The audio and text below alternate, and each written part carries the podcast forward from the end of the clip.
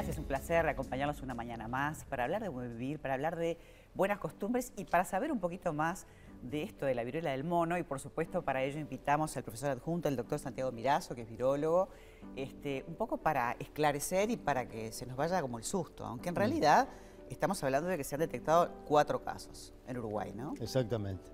Es una enfermedad que, no es nueva, ya lo hemos conversado, es una enfermedad que tiene una larga historia en, África Central particularmente, y desde 2017 ha sufrido cambios en la epidemiología. De hecho, en 2003 fue el primer caso fuera de África, de Estados Unidos, y a partir de 2017 empiezan a aparecer casos salpicados en, Reino Unido, Israel, Singapur. Y ahora en este 2022 aparece este gran brote de viruela del mono, que es una enfermedad que, tiene baja letalidad pero sí es una enfermedad muy disruptiva, es una enfermedad molesta, eh, no, es, no se transmite muy bien entre humanos, tiene el contacto directo con, con la piel, por tanto no es el COVID, no va a tener el mismo impacto que el COVID. Contacto directo, doctor, no necesariamente un vínculo sexual, puede ser compartir ropa de cama, puede ser compartir un vaso, o sea, un contacto directo de, convivencia, digamos. De hecho, la viruela del mono no es una enfermedad de transmisión sexual, no está considerada así, porque puede ser transmitida aún sin que haya un vínculo sexual, simplemente por roce, como tú decías, con, ropa de cama o con la piel, con, lesiones, con, zonas lesionadas.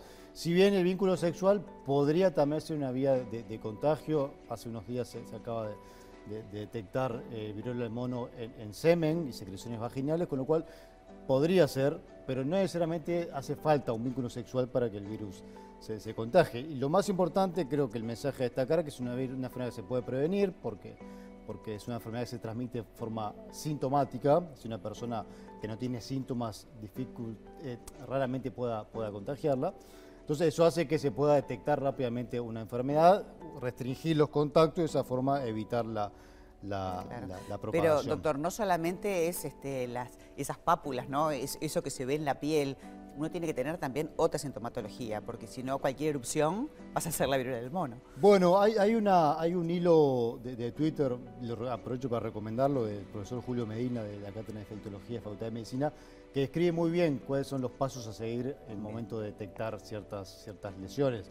Es un cuadro que aparece con un cuadro tipo gripal, con, dolor de cabeza, fiebre, dolores musculares, con algunas inflamaciones de ganglios y posteriormente algunos pacientes, la mayoría, desarrollan esas, esas lesiones eh, postulares típicas de, de, viruela y en ese momento es cuando el paciente es más, es más contagioso y cuando se recomienda justamente la digamos, cerrar el, círculo de, contacto. Pero de todas maneras, ante cualquier síntoma extraño, de tipo influenza, con inflamación de ganglios y algún rash, lo que le llamamos, siempre consultar, consultar al médico y restringir los contactos. De hecho, se han detectado un montón de casos parecidos, pero se han descartado varios, ¿no? Sí, hay más de 40 casos descartados y, y es un poco lo que ocurre a nivel global los casos sospechosos terminan siendo muchísimos más que los que realmente terminan confirmándose, justamente por una enfermedad que se puede confundir con, otro tipo de, eruptivas como herpes, varicela. de hecho la OMS plantea hace unos años el enfoque de una salud, una salud animal, una salud humana, una salud del ambiente,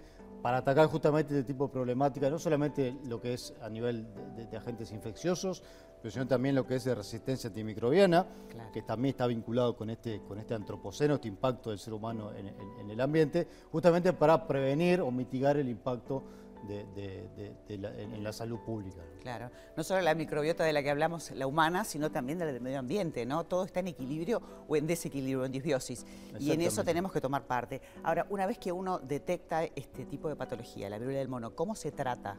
a nivel hospitalario? ¿Cómo se trata? Bueno, en general para, para los, los, virus, son muy pocos los virus en general, son muy pocos los tratamientos que hay. los virus de mayor impacto, HIV, hepatitis C, hepatitis B, esos sí tienen un tratamiento específico, pero los otros virus es muy difícil conseguir un tratamiento y de hecho para la viruela del mono no hay tratamiento. el tratamiento para la viruela del mono es sintomático, es controlar los síntomas, tratar los síntomas, pero no hay ninguna terapia, por lo menos ampliamente disponible, que uno pueda acceder para el tratamiento. Pero aislar a la persona sí para aislar que a la persona y tratar los síntomas, eso es la, clave para contener la, enfermedad. No hay tratamiento específico y lo que sí se puede dar, que muchas veces da, es una vacunación eh, que es eh, una profilaxis post-exposición. O sea, una persona que, está en, contacto en un caso positivo, será una vacunación preventiva que, contribuye a reducir la sintomatología porque la incubación de la viruela del mono puede ser entre 8 días hasta 20 días. Entonces da tiempo para que la vacuna pueda tener un efecto en, la, generación de anticuerpos. Buenísimo, nos encantó que hayas venido, muchísimas gracias. Un placer acompañarnos. Que el tiempo yo sé que es cortito, pero en esto es importante un poco para que nos quedemos tranquilos mm. y conozcamos un poco más, porque a veces nos asustamos de lo que no conocemos, doctor. No, creo que, la clave es, dejar claro que esto no es COVID, no se transmite de la misma manera, no tiene el mismo impacto. Estamos hablando de un virus que se transmite totalmente diferente, con otra letalidad mucho más reducida, y sí es importante que cada uno esté atento a los síntomas y consultar. Muchas gracias, doctor Mira, es un placer, tenerte.